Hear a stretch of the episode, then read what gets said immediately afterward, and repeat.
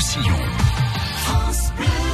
Rumba catalane qui pourrait donc euh, être euh, à son tour inscrite au patrimoine immatériel de l'UNESCO. Je dis à son tour parce que c'est vrai que l'an dernier, en décembre, le reggae de Jamaïque hein, a été inscrit au patrimoine immatériel de, de l'UNESCO. J'imagine que pour vous, Hervé Parent, c'est encourageant ça, non? Oui, tout à fait. Et d'autant plus que ça n'a pas été inscrit en tant qu'élément musical à part entière. Mais c'est les valeurs qui avaient derrière ça qui ont été inscrites. Les valeurs euh, d'humanisme, de partage, de respect. C'était ça le corps du dossier.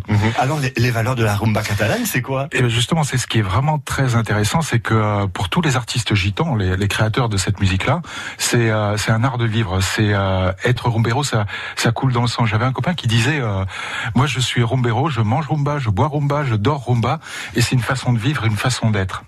Et c'est un projet éminemment politique parce que quand on regarde la, la façon de vivre justement d'un rumbero, lui il va placer l'humain au centre de ses préoccupations. La famille, les enfants, les voisins, les copains. S'il y a quelqu'un qui est malade, tout de suite on arrête et on va le, le soutenir. Alors que dans notre société libérale d'aujourd'hui, ce qui est central, c'est le travail et la production. Derrière Alors- la culture, derrière la musique, il y a donc des là, c'est valeurs. Et c'est ça que vous, vous voulez mettre euh, en avant. Oui. C'est vous hein, qui vous occupez euh, de monter le dossier euh, pour euh, la partie française, pour euh, l'inscription de la rumba catalane au patrimoine euh, immatériel de, de l'UNESCO. D'abord, c'est quoi exactement ça, vient d'où la rumba catalane? La rumba, elle a été créée à Barcelone, dans le port de Barcelone, le quartier de Gracia, le quartier du Raval, par des artistes comme Perret et le Pescadilla dans les années 50-60. Ça vient d'un métissage musical. Les Cubains venaient beaucoup dans le port de Barcelone avec leur musique, le son cubain, mais les gitans voyageaient aussi beaucoup parce que c'était des, des colporteurs. Donc ils allaient vendre du tissu dans les Caraïbes, ils allaient à Porto Rico, ils allaient à Cuba, ils allaient à- aux États-Unis. Et en fait, ils, ils sont appropriés toutes les musiques de l'époque, des grands orchestres américains, des musiques des Caraïbes, latino-américaines et bien sûr le flamenco. et, et alors de, de Barcelone, comment la rumba est arrivée euh, jusqu'au quartier Saint-Jacques de, de Perpignan? Alors ça, c'est une histoire euh, fantastique. C'était euh, l'industrie discographique, elle était très très forte dans ces, euh, à cette époque-là à Barcelone. C'était le cœur de l'industrie discographique d'Espagne. Mais les disques ne passaient pas ici.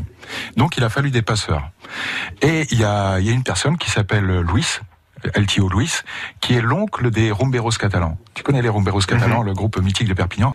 Cet homme-là, il avait euh, comme ami euh, Perret, Chacho et tout ça, et donc il allait souvent à Barcelone. Il avait une voiture et il emmenait ses neveux qui avaient 14-15 ans à l'époque.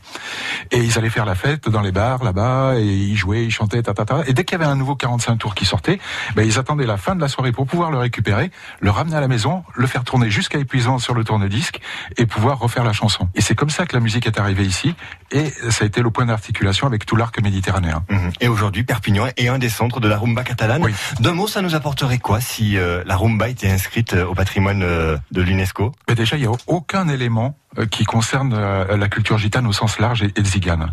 Ni les, ni les Roms, ni les Manouches, ni les Sinti, ni les, les Gitans. Il n'y a aucun élément qui les concerne directement qui a été inscrit au patrimoine immatériel de l'UNESCO.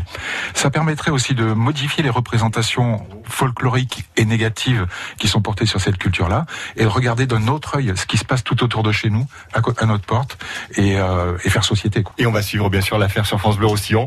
Hervé Parent, merci beaucoup d'être passé par France Bleu Roussillon ce matin. Merci à vous. À très bientôt.